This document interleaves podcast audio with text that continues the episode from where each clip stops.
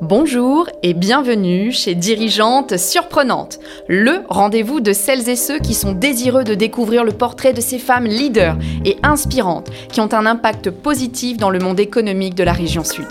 Je m'appelle Flora Desbrosses, formatrice en stratégie sociale média et en tant que responsable communication des femmes chefs d'entreprise délégation Nice Côte d'Azur, je serai votre hôte sur ce podcast. Si cet épisode vous plaît et vous semble utile à des personnes de votre entourage, je vous invite à le partager et à le noter sur la plateforme de votre choix comme Spotify ou Apple Podcast. Aujourd'hui, nous recevons une invitée spéciale, Jenny Chamas, chef d'entreprise et master coach certifiée. Elle et son équipe ont pour mission d'aider les femmes leaders à affirmer leur leadership, gagner en confiance, en performance et en bien-être. Et bien sûr, Jenny, certains la connaissent déjà, puisqu'elle anime le podcast Femmes ambitieuses depuis déjà 5 ans, soit 240 épisodes. Mesdames, messieurs, est-ce que vous êtes prêts? J'espère que oui, car ça démarre maintenant. Bonjour Jenny, comment vas-tu? Bonjour Flora, écoute, euh, je vais très bien, je suis ravie d'être là. Et je vais d'autant mieux que euh, dans quelques heures, je suis en vacances pour trois semaines et que euh, toutes les dirigeantes ont besoin d'un peu de vacances et voilà, les miennes arrivent. Super. Et alors, euh, donc c'est en famille, entre amis? En famille, euh, euh, principalement, avec mon mari et mes enfants pour se ressourcer, ça sera vraiment idéal pour la suite et pour surtout démarrer la rentrée, dont nous parlerons un petit peu tout à l'heure. Alors, eh bien, il faut savoir que bah, moi, j'écoute Jenny euh, depuis euh, plus de deux ans maintenant. Euh, et c'est vrai que ton podcast ben, m'a très souvent accompagnée lors de mes trajets voiture, plutôt nombreux la semaine entre la maison, l'école, le bureau, les clients, les courses, les activités des enfants. Et c'est vrai que selon sa période de vie, je pense que bah, pour tout le monde, pour ceux en tout cas qui consomment les podcasts, bah, c'est un petit peu pareil, c'est-à-dire qu'on est dirigé, on recherche des thèmes qui nous parlent. Et c'est vrai que les thèmes abordés par Jenny, euh, donc par toi, euh, sont très souvent en, collaboration, en corrélation avec euh, ce que je traverse. Et donc, les conseils que tu donnes quotidiennement sont très précieux, et notamment sur des sujets comme la gestion du temps et des priorités. Alors c'est un sujet que tu connais bien, donc j'aimerais savoir à quel moment c'est devenu un sujet important pour toi dans ta vie? Alors, euh, écoute, je crois vraiment que c'est, ça, a été un sujet euh, assez tôt. Euh, tu vois, on pourrait imaginer que quand je suis devenue maman, c'est devenu un sujet, mais en réalité, c'est pas vrai. Je me rappelle que c'était déjà un sujet quand je faisais mes études et qu'il fallait que je révise mes examens, par exemple. Mhm. parce que j'ai toujours été animée par... je suis une grande travailleuse, mais j'étais animée par l'envie d'avoir aussi euh, du temps libre, du temps pour moi. Euh, j'ai toujours été aussi animée par beaucoup de passion euh, en parallèle de mes études. Et du coup, pour moi, c'était hyper important de à la fois réussir, donc il fallait que je travaille pour réussir, et en même temps d'avoir du temps où je fais complètement autre chose. Et donc très tôt, j'ai eu cette conscience-là et, euh, et euh, voilà, j'ai commencé à m'organiser, à essayer d'être efficace, etc. Et puis c'est devenu euh, d'autant plus important le jour où j'ai pris un poste et que bah, j'ai commencé à avoir des responsabilités et puis encore plus euh, le jour où euh, j'étais en couple et voilà, j'avais aussi d'autres choses à gérer. Et encore plus le jour où j'ai eu des enfants euh, qui étaient en bas âge, il fallait beaucoup s'en occuper. Puis même finalement en grandissant, ils ont aussi besoin de moi. Donc chemin faisant, c'est devenu encore plus essentiel. Et alors, donc aujourd'hui, tu as pu identifier hein, très certainement les compétences clés qui nous permettent, euh, en tant que, notamment hein, par notre posture de femme chef d'entreprise, mais également, comme tu dis, en femme multiple. Euh, alors, selon toi, euh, quelles sont les, compétences clés nécessaires pour une, gestion efficace de notre temps? Alors, la première compétence, j'ai envie de dire, c'est la conscience. La conscience. La conscience que ça se fait pas tout seul et que euh, pour être efficace, pour euh, avoir le sentiment de ne pas être débordé et d'avoir le temps, il faut être extrêmement organisé. Donc tant qu'on n'a pas cette prise de conscience-là, en fait, on ne peut pas s'organiser. Donc ça, c'est déjà un, une compétence. Deuxième compétence, la compétence à la priorisation. Et la compétence à la priorisation nécessite d'autres sous-compétences, notamment par exemple celle de choisir, de décider, de pouvoir dire non pour dire oui à d'autres choses. Et la troisième compétence, c'est la planification. Euh, il est essentiel, en fait, quand on est euh, chef d'entreprise, mais pas que, hein, je pense que c'est le cas pour euh, même quand on a d'autres responsabilités, d'autres statuts, postures. En fait, il est essentiel de planifier. C'est ça qui va permettre de réduire la charge mentale, d'être très organisé et euh, de savoir en fait euh, ce qu'il va falloir, euh, sur quoi il va falloir mettre le curseur, ce qu'il va falloir déléguer, ce qu'il va falloir mettre de côté, ce sur quoi il va falloir se concentrer, etc. Donc euh, effectivement, conscience, priorisation, planification sont là donc euh, des clés bien utiles et, euh, et je, je, pense que c'est quelque chose sur, la, sur lesquels on, on, doit tous travailler et c'est un travail d'ailleurs de longue, sur de longues années probablement pour parvenir à, à vraiment se sentir pleinement, en tout cas satisfait de, son, de sa propre organisation. Et me concernant, donc bah, moi j'en suis pas trop là encore hein, sur cet alignement en tout cas, même si j'ai déjà conscience qu'il faut que je le fasse, je te rassure. Parce que justement, moi, ce que je voudrais euh, un peu euh, raconter aujourd'hui, c'est que depuis trois ans, j'ai progressivement monté une équipe alors, comme je te le disais, euh, la préparation avec des alternants, une freelance, et j'ai dû adapter mon organisation pour prévoir des réunions de cadrage, de suivi de projet, euh, formation de, mon équipe, bien sûr, tout, tout en continuant à faire mon métier, à savoir celui de formatrice en réseaux sociaux, de m'occuper quotidiennement de mes clients, mais je suis également très active dans plusieurs associations, dont celle que vous connaissez bien, les femmes chefs d'entreprise, délégation Nice Côte d'Azur. Bref, parfois, je me sens un peu, entre guillemets, submergée par des sollicitations nombreuses et qui euh, bah, me font très plaisir et j'aimerais répondre, j'aimerais répondre oui justement à tout le monde, mais ça rentre pas toujours dans l'agenda. Donc, euh, à ton avis, euh, qu'est-ce que, comment je peux gérer, et d'ailleurs je sais que beaucoup, beaucoup d'auditeurs et d'auditrices sont dans le même cas que moi, comment on peut gérer les interruptions fréquentes ou les demandes constantes euh, on va dire notamment de la part des, collaborateurs qui rentrent peut-être dans le bureau de manière un peu trop spontanée parfois, ou les sollicitations par notification mobile, et rester focus sur ces tâches prioritaires Alors c'est une excellente question et je crois que euh, ce dont tu parles aujourd'hui, euh, c'est probablement une des problématiques les plus importantes des femmes leaders. Euh, déjà, première chose, euh, enlevez toutes vos notifications. Euh, moi, mm. je, pense que les notifications, c'est vraiment la pire chose qui peut y avoir dans nos vies.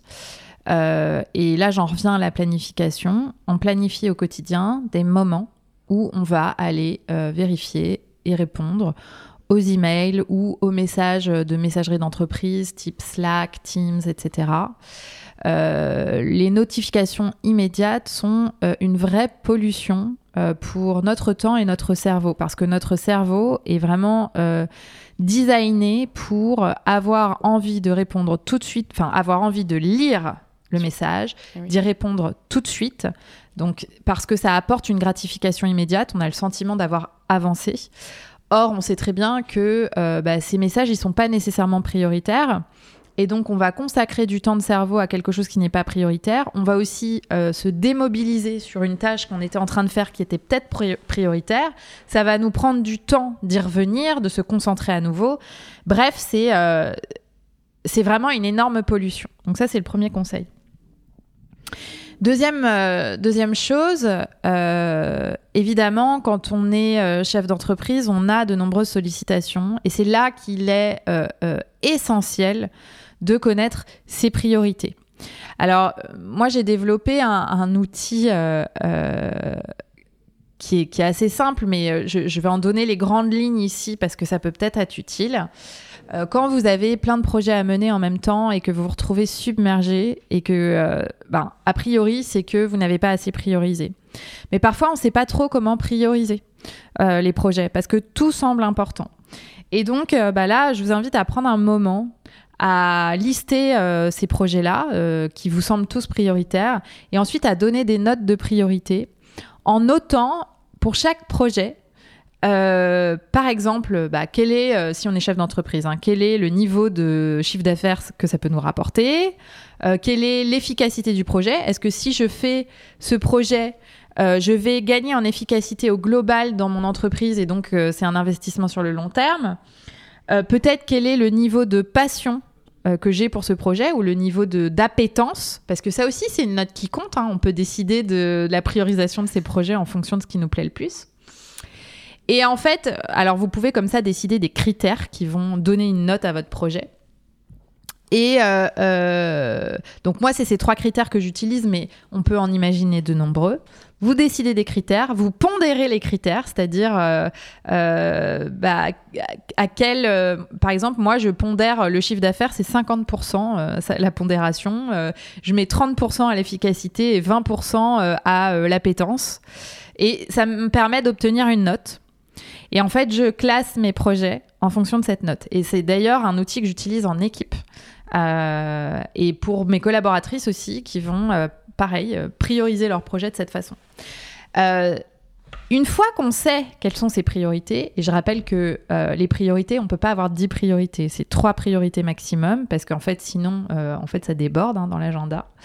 Une fois qu'on a ces priorités, bah, ça va permettre ensuite de dire non à certains un projet euh, ou de dire oui, mais plus tard, oui, mais pas tout de suite. On, remet à ça dans un mois, trois mois, six mois, un an. Euh, et donc, ça va permettre des décisions plus efficaces. Et dernière chose, euh, pour toutes les personnes qui se sentent sur, sollicitées au quotidien, quelqu'un qui tape à la porte, qui vient poser une question, etc., je pense qu'il y a deux choses ici. Bah, déjà, la planification. Euh, donc, quand tu as des plages de travail euh, sur lesquelles tu peux pas être dérangé, bah, c'est important euh, de, les mettre dans ton agenda et de, de le mentionner à tes équipes. Et puis, bah, c'est en parallèle créer des temps d'échange, des one-to-one avec l'équipe euh, où, en fait ce sont les moments où ils vont être à même de euh, euh, d'amener toutes les questions, les interrogations, etc. Et vraiment aussi d'encourager ces équipes à l'autonomie, à la prise de décision. Et quand c'est pas possible parce que parce que voilà il y a des décisions dans lesquelles tu veux être impliqué, eh bien c'est créer des temps spécifiques dédiés euh, à, ces moments où euh, tes équipes vont avoir euh, des questions sur lesquelles tu vas, tu vas les éclairer. Donc finalement, ça nécessite une compétence, c'est de savoir dire non, savoir dire plus tard et d'organiser ces temps-là. D'accord. Eh ben, écoute, euh, je pense que si vous avez oublié de prendre des notes, rassurez-vous, moi je les ai prises, donc euh, vous pourrez m'écrire, chers auditeurs, si euh, il vous manquait des étapes justement pour pouvoir bien prioriser, arbitrer. Et ça, c'est vraiment quelque chose que, je trouve dans, dans les réponses que tu viens de nous donner, Jenny, parce que c'est jamais évident, je pense, de, de savoir arbitrer entre les tâches pro du quotidien, donc mail, réunion d'équipe, sollicitation, et euh, finalement les rendez-vous qu'on doit de toute manière euh, caser euh, dans sa semaine. Mais effectivement, je trouve toutes tes astuces particulièrement utiles à, mettre en pratique, je pense, pour moi, dès demain. Alors justement, je, vais continuer toujours sur notre thématique parce que y a aussi un sujet qui est très important, c'est le sujet de la concentration. Qu'est-ce que tu pourrais nous conseiller pour justement pour nous qui vivons donc toutes et tous ce quotidien à 100 000 à l'heure et comment on peut optimiser sa concentration euh, lorsqu'on est sur une tâche? Alors, excellente question. Donc, je crois que la première réponse, c'est déjà euh, enlever toutes les notifications. Et donc, au moment où on est concentré sur une tâche, on ferme sa boîte email, on range le téléphone. Pourquoi on le range? En fait, euh, si votre téléphone, même s'il est en mode avion, s'il est posé sur votre table et que vos yeux peuvent le voir, le cerveau, il a tellement l'habitude de vous dire ah, ah, j'attrape mon téléphone n'importe quand, dès que par exemple je travaille sur ma tâche, j'ai euh, un moment d'hésitation, et eh ben le cerveau, il va t'inviter à tendre le bras, attraper le téléphone et regarder le téléphone. D'accord? Donc on cache le téléphone parce que du coup, euh, il y a pas en fait euh, le, cerveau, il peut pas t'envoyer ce message s'il ne voit pas le téléphone. D'accord? Donc ça c'est aussi hyper important. Et puis, mon conseil, c'est vraiment d'identifier les moments dans la journée où vous êtes le plus concentré. Par exemple, pour moi, c'est le matin, tôt le matin. Donc, j'ai tendance à planifier ce que j'appelle du focus time, du temps focus, en début de journée sur euh, les, euh, les projets les plus complexes ou qui me demandent euh, le plus d'efforts, on va dire, parce que je sais que c'est le moment où je suis le plus concentré, c'est le moment où j'ai le plus d'énergie. Et donc, je commence par ça, parce que ça veut dire qu'après, j'aurai l'impression, déjà, si je fais ça entre 9 et 11, on va dire, à 11h, j'ai l'impression d'avoir réussi ma journée. C'est-à-dire que tout ce qui vient après, même si de temps en temps je suis déconcentrée, parce qu'évidemment on est humain, on peut pas être concentré 8 heures d'affilée, c'est pas possible. Euh, mais je sais que le plus important a été fait.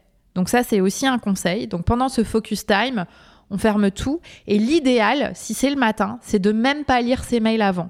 Parce que sinon, on va charger ses pensées d'une forme de charge mentale euh, qui va un peu nous polluer l'esprit pendant qu'on est super concentré sur cette tâche. Et je pense vraiment qu'il ne faut pas viser à avoir ce type de tâche plusieurs fois par jour. C'est un truc vraiment important par jour. Déjà, si vous réalisez un truc super important par jour et qu'après vous passez au quotidien, euh, je vous garantis que ça va changer vos semaines. Donc ce truc important, on le relègue pas à la fin de la journée à moins que votre période de concentration intense soit la fin de la journée. Voilà, donc ça, on s'adapte aussi à, sa façon de faire. Euh, et puis après, euh, d'autres choses qui sont importantes, c'est créer des espaces de respiration. C'est-à-dire que parfois, moi, ça m'est aussi beaucoup arrivé de me dire aujourd'hui, il faut que je fasse ça, ça, ça, ça, ça, ça, ça, et de prévoir beaucoup trop de choses intenses donc il faut trouver un équilibre. Mais à un moment d'arriver dans la journée où j'ai plus de jus, je n'arrive plus à me concentrer. Si je n'arrive plus à me concentrer, c'est que mon corps a besoin d'une pause et d'espace. Donc là, c'est trouver votre façon de se régénérer. Et croyez-moi, la régénération, elle peut être rapide. Ça peut être une sieste de 15 minutes.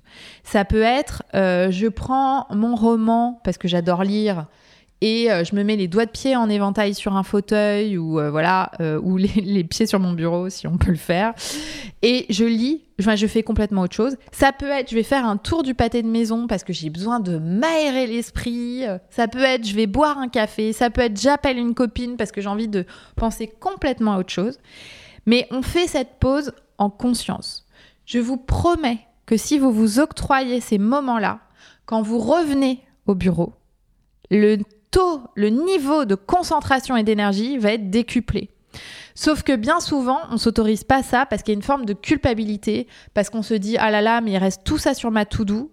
Euh, je devrais être, je dois rester concentré devant mon ordinateur. Mais en fait, parfois, c'est totalement contre-productif.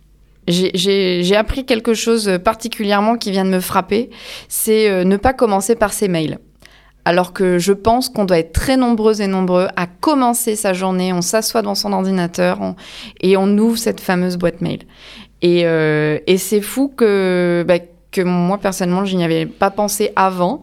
Et, euh, mais je vais essayer. Promis, je vais essayer. ça me paraît euh, tout bête, mais je pense que tu as complètement raison. ça change très probablement même l'énergie que tu vas mettre dans, dans les premières tâches que tu vas faire dans ta journée. Ouais, complètement.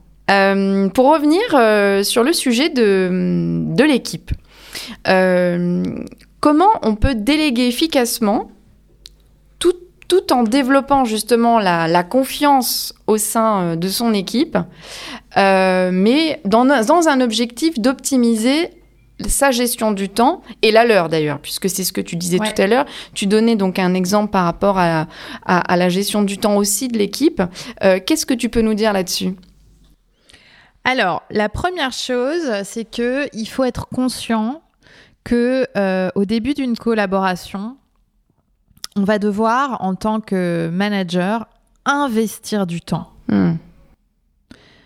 auprès de notre collaborateur. Donc, investir du temps euh, de formation, investir du temps de délégation, investir du temps parce qu'au début, on ne se connaît pas tout à fait bien. Donc, comme on n'a encore jamais collaboré ensemble, on a besoin de trouver la meilleure façon de le faire.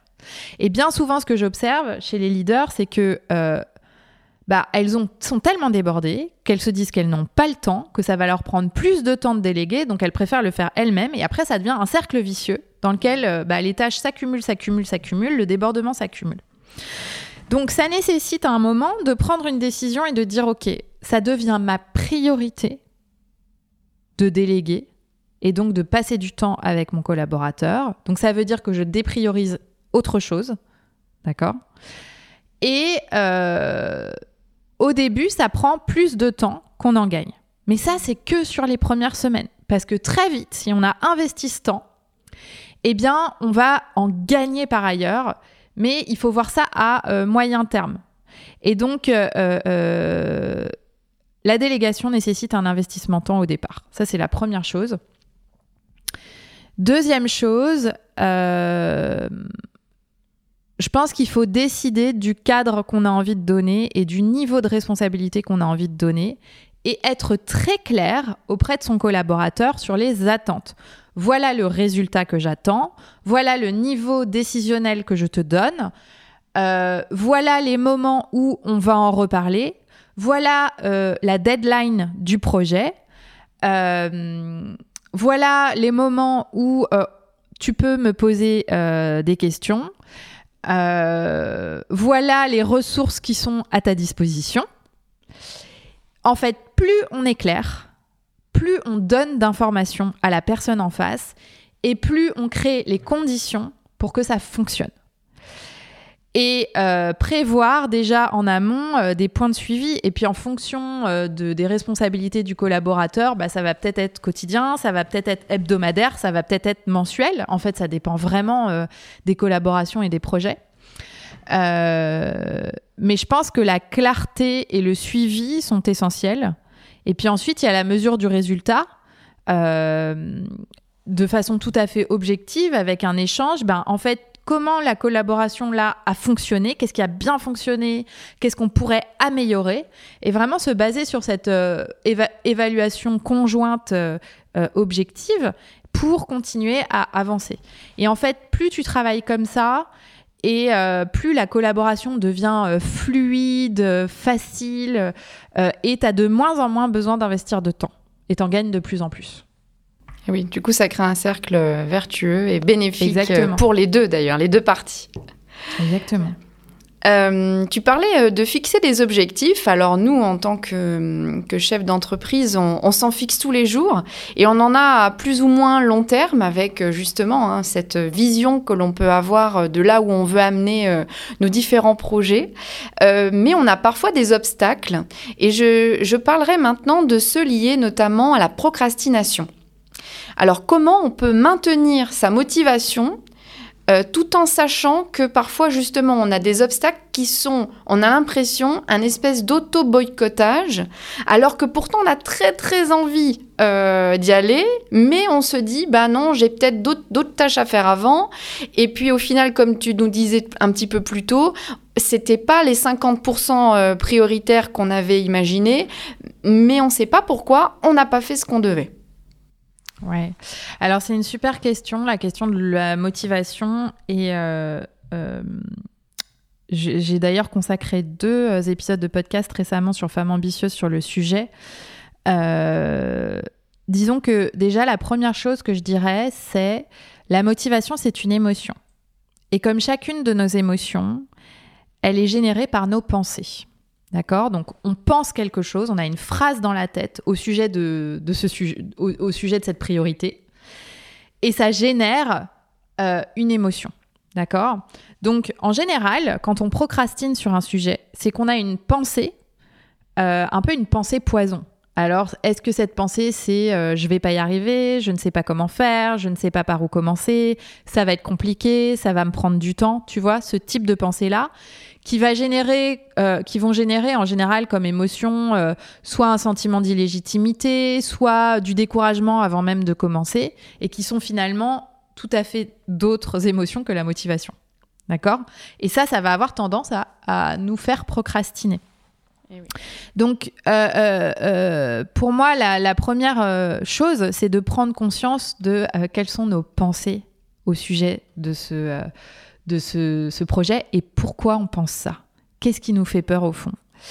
Et euh, la question puissante que je vous suggère de vous poser euh, sur votre projet sur lequel vous procrastinez, c'est et si c'était simple? Et si c'était simple là euh, de, de faire ce que j'ai à faire? Comment je peux simplifier ce truc-là? Et si je, je me je m'obligeais pas à euh, un résultat parfait, mais que ce que je voulais, c'est que ce soit fait. Fait est mieux que parfait.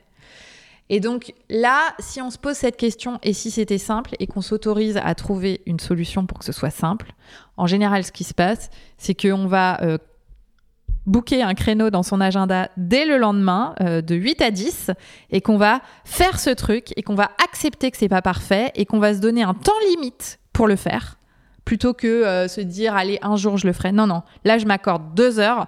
Dans deux heures c'est fini. Même si c'est imparfait, c'est pas grave, ce sera fait et bim on y va. Et donc c'est aussi un peu se donner un coup de pied aux fesses. Euh, en ayant conscience que ce sentiment d'illégitimité ou de découragement, il est juste créé par une pensée et pas par une vérité. Et que, en fait, même si on se dit qu'on ne sait pas par où commencer, en fait, il n'y a pas de bonne règle. On commence, c'est tout et euh, on accepte que euh, on va découvrir en chemin quelle est la meilleure façon de faire parce qu'on le sait pas en avance. Euh, donc c'est vraiment ça et, d'identifier aussi ce qui nous motive. Pourquoi on a envie que ce soit fait? Pourquoi on a envie d'avancer sur ce projet? C'est quoi notre notre raison, notre pourquoi?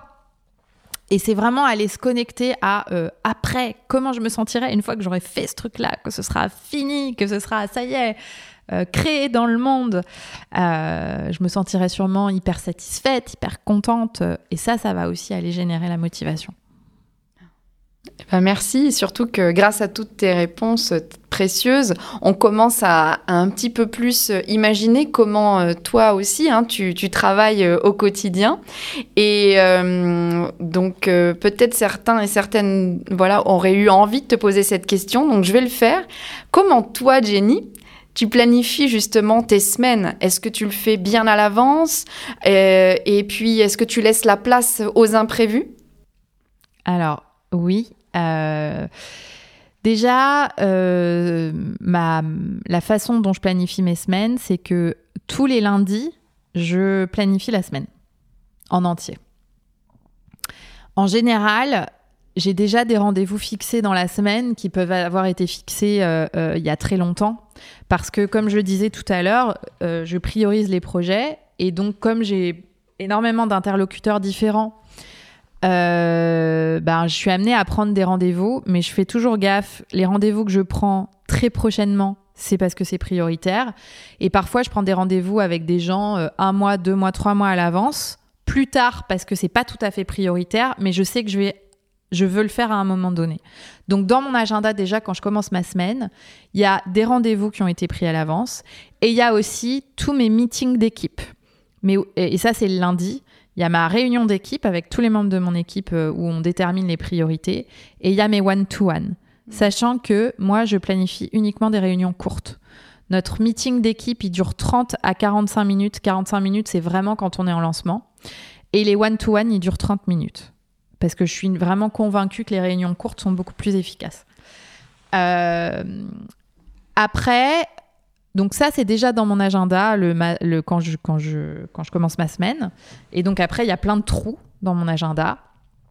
Et là, je vais planifier mes priorités de la semaine en me posant la question suivante. À quel résultat je veux, euh, enfin, quel résultat je veux avoir atteint d'ici la fin de la semaine? Et donc, évidemment, cette réponse va être très différente selon les semaines, selon les priorités. Et c'est ça que je vais aller mettre comme, euh, comme moment euh, dans mon agenda.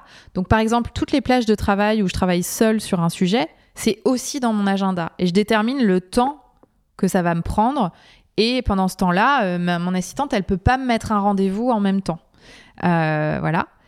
Et je garde du temps libre. C'est-à-dire que je ne bourre pas mes semaines, je garde euh, des, temps euh, de creux, euh, parce que je sais qu'il y aura forcément des imprévus, il y aura forcément un basculement des priorités, il y aura forcément quelqu'un que je vais ajouter dans mon agenda parce que je vais avoir besoin de faire un rendez-vous ou un déplacement, ou aussi, soyons très honnêtes, des trucs perso. J'ai aussi des enfants, peut-être un rendez-vous médical, peut-être que, je sais pas, il va y avoir un besoin.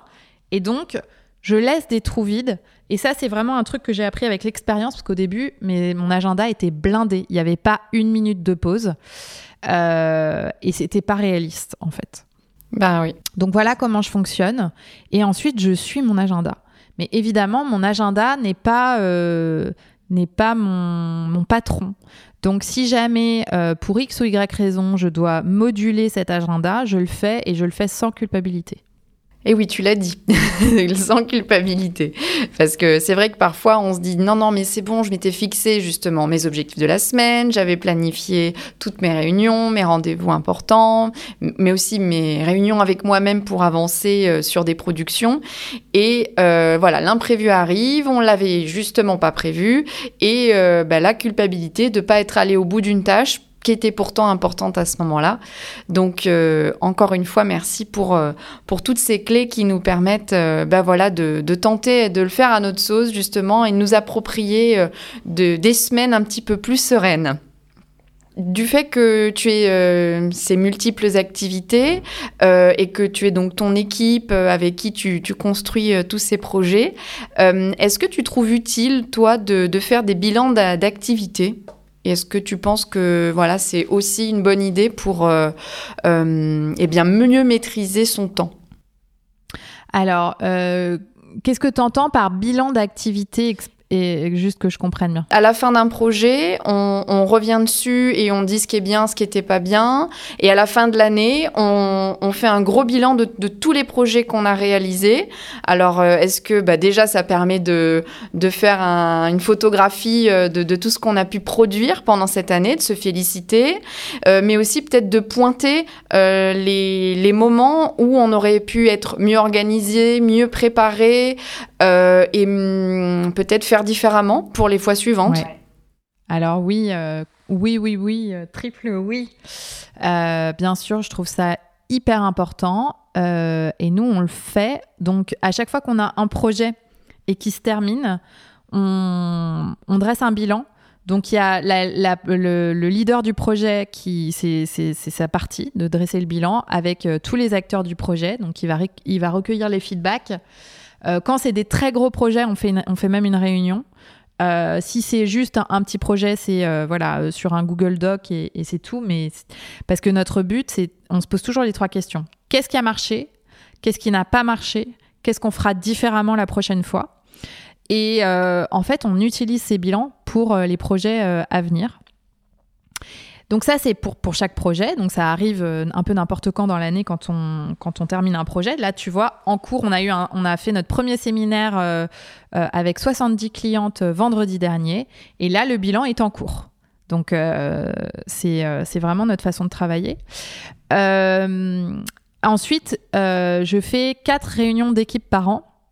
donc tous les trimestres où on est toutes réunies et euh, justement, euh, ces réunions démarrent toujours par un bilan du trimestre et puis celui de l'année, euh, c'est à la fin de l'année, avec un moment de célébration de tout ce qu'on a accompli. C'est hyper important, ça fait partie du bilan parce que sinon on passe notre vie à courir après le prochain projet. On n'en profite jamais vraiment. et puis, sont aussi des moments où on liste tous les apprentissages de, euh, ce qui, de ce qui a marché, ce qui n'a pas marché, et notamment euh, dans notre organisation d'équipe, dans notre gestion du temps, dans notre priorisation, ce qui aurait pu être mieux. Et clairement, ça nous aide à progresser chaque année. Hein. Ah, c'est certain. Eh bien oui, ce que je retiens là, c'est euh, de célébrer. Et c'est vraiment ça, c'est ce que je te disais tout à l'heure sur cette espèce de petit retour en arrière. On continue bien sûr à regarder vers l'avenir, mais aussi de, toujours célébrer euh, ces victoires, parce que euh, comme tu dis, sinon on court toujours après les nouveaux projets, et puis à la fin on a l'impression qu'on s'est épuisé et on ne sait même plus pourquoi. Alors que si jamais on célèbre à chaque temps fort, au contraire, ça renouvelle la bonne énergie et ça donne encore plus envie eh ben, aux équipes de, nous suivre. Et ça, j'en suis absolument persuadée. On va parler maintenant un petit peu méthodologie. Euh, même si là, tu nous as donné des clés très concrètes, euh, on entend souvent parler d'une méthode, notamment celle Pomodoro. Euh, donc, est-ce que toi, tu t'en pratiques une en particulier, notamment pour lister tes tâches? Donc, tu nous as parlé des pourcentages sur le, choix justement des priorités, mais plutôt aussi en termes de, productivité. Est-ce que tu te limites, par exemple, tu te donnes un temps défini pour des tâches très précises euh, et aussi pour pouvoir suivre la progression justement d'un projet. Ouais. Alors, euh, donc, au moment où je. En fait, déjà, moi, je ne travaille pas avec les to-do list. Donc, et je, pense que ça, c'est un vrai outil de productivité. Donc, ce que je fais, c'est que donc en début de semaine, je fais une liste des choses que je vais devoir faire et je bascule et je j'estime le temps nécessaire pour chaque chose et je le bascule dans l'agenda. Et après, il n'y a plus de liste. Ce qui veut dire que j'ai pas de charge mentale parce que je sais que tout est planifié. Et si ça rentre pas dans l'agenda, ça veut dire qu'il y en a trop. Et donc là, je priorise et je décale certaines choses ou je délègue certaines choses. Donc ça, c'est premier outil de productivité parce que je pense vraiment que quand on a une to-do list, il y a toujours des trucs qui, restent en bas de la to-do list qu'on fait jamais. Ça reste en charge mentale, ça nous plombe l'esprit. Euh, deuxième chose, euh, pour toutes les tâches très créatives. Euh, par exemple, moi, je, dois créer beaucoup de contenu. Euh, je crée des cours, je crée des podcasts, etc. Et j'utilise parfois la méthode Pomodoro, notamment quand j'ai énormément de contenu à créer, que j'ai des plages peut-être de 3 heures, voire d'une journée de création de contenu, et que j'ai l'impression d'être au pied d'une montagne. Je découpe mes sujets sur 25 minutes et je mets un timer et ensuite je prends 5 minutes de pause. Franchement, à chaque fois que je fais ça, je suis d'une efficacité redoutable parce que je me promets que, bon, là, pendant 25 minutes, je vais écrire telle partie, telle partie. Je mets mon timer, j'écris telle partie, telle partie, je ne m'autorise pas à m'arrêter. Et là, bim, ça sonne. En général, j'ai fini. Là, je me fais une pause tranquille et je recommence. Et je fais ça euh, pendant euh, la plage horaire que j'ai déterminée.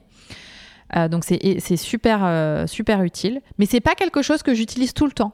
C'est vraiment à chaque fois que je me sens au pied d'une montagne et que je dois produire quelque chose.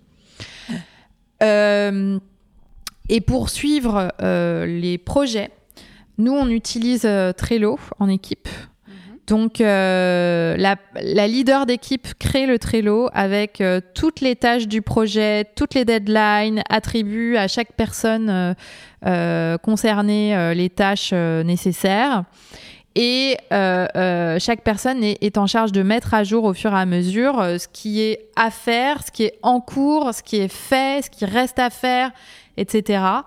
Euh, et donc ça, ça nous permet de suivre les projets et surtout de pas oublier certaines choses parce qu'on a des projets qui sont complexes, qui nécessitent énormément de tâches. qui incluent différentes euh, personnes, différentes responsabilités. Donc, c'est vraiment indispensable en suivi de projet. Et euh, on utilise également la messagerie Slack avec un canal par projet pour euh, tous les échanges immédiats, les, voilà, les messages qu'on a besoin de se faire passer. Parce que un point que j'ai pas, j'ai pas mentionné, mais c'est que nous, on travaille en équipe beaucoup à distance. Euh, j'ai des collaboratrices qui sont 100% remote. Euh, même si on se voit une fois par trimestre et pour certaines collaboratrices une fois par mois, il n'en reste pas moins qu'on travaille beaucoup à distance et en télétravail. Et donc, ça nécessite aussi une communication fluide. Donc, c'est pour ça qu'on utilise beaucoup la messagerie la messagerie euh, écrite. D'accord, waouh, merci beaucoup. En plus de ça, avec euh, les outils que tu viens de nous donner, pour celles et ceux qui ne les connaissaient pas encore, donc la méthode Pomodoro, euh, les outils comme Trello pour le gestionnaire de tâches ou encore Slack, la messagerie, allez voir parce que vraiment c'est très très très pratique pour fluidifier vos échanges. Et surtout, je précise que ce sont des outils gratuits, en tout cas dans leur première version. Donc c'est vraiment en plus facile.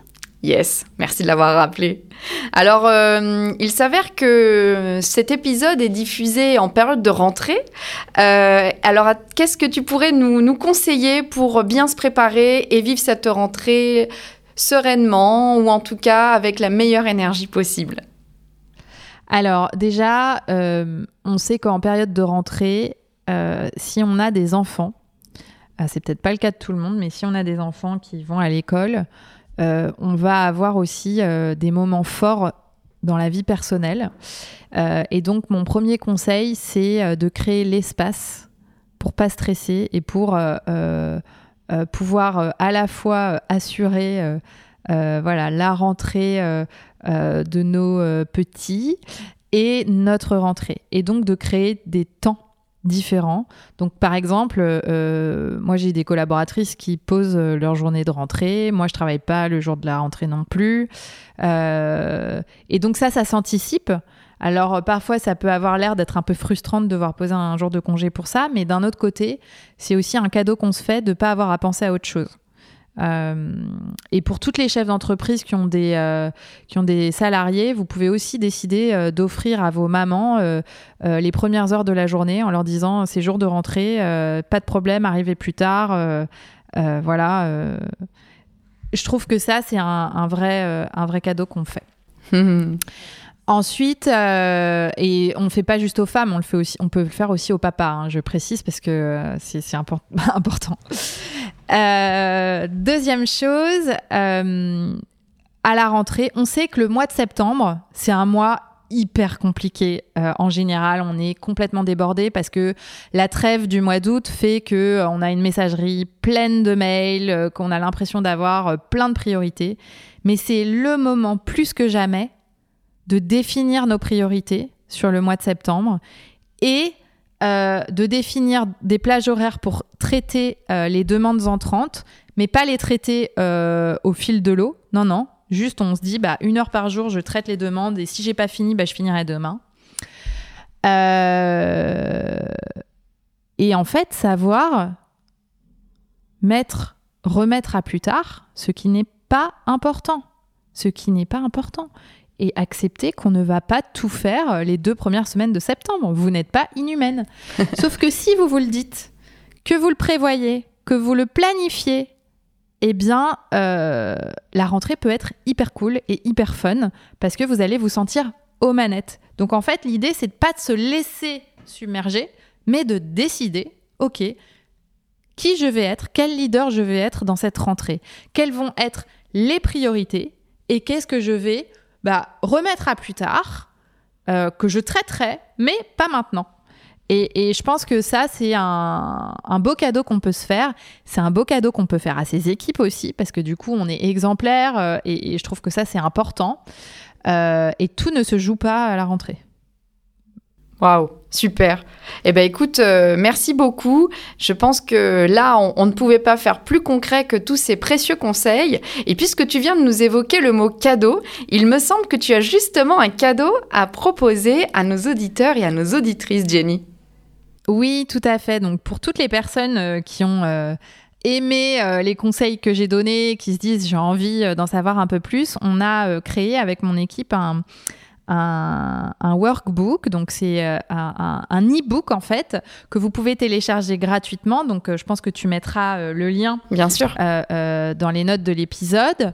Et c'est un workbook pour travailler moins et kiffer plus dans lequel euh, je donne des outils très concrets que j'ai pas euh, partagés ici, donc euh, ça peut être intéressant pour compléter cet apprentissage. Je vous donne des clés très concrètes justement pour arriver à être efficace, travailler moins et en profiter davantage. Oui, ah bah écoute, je pense que c'est parfait pour, pour arriver à la conclusion de notre épisode, mais nous avons avant cela la question phare de notre podcast qui est bien sûr, Jenny, Qu'est-ce qui fait de toi une dirigeante surprenante alors, c'est euh, pas facile de répondre à cette question, euh, mais je dirais que euh, peut-être ce qui fait de moi une dirigeante surprenante, c'est la liberté que je prends de créer une entreprise un espace de travail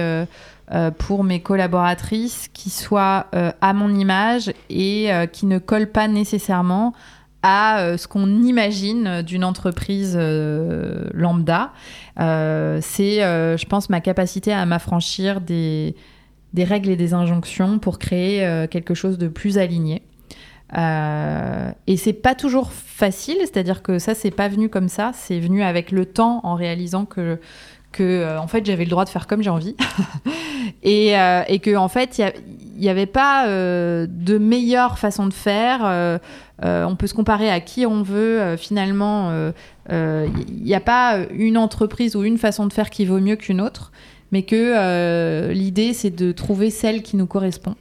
Et je pense que c'est ça qui fait de moi une dirigeante surprenante, c'est euh, cette quête perpétuelle de, OK, qu'est-ce qui est aligné, comment j'ai envie de faire les choses, et de le co-construire avec, euh, avec mon équipe. Waouh Super. Eh ben, merci beaucoup, Jenny, pour euh, bah, ces enseignements euh, particulièrement pratiques. Euh, plus que, que ça, je pense, ils il va falloir qu'on s'en imprègne. Et bah, merci parce que c'était très riche. Et je dois dire qu'en tant que fan, je suis plus que comblée par cet épisode.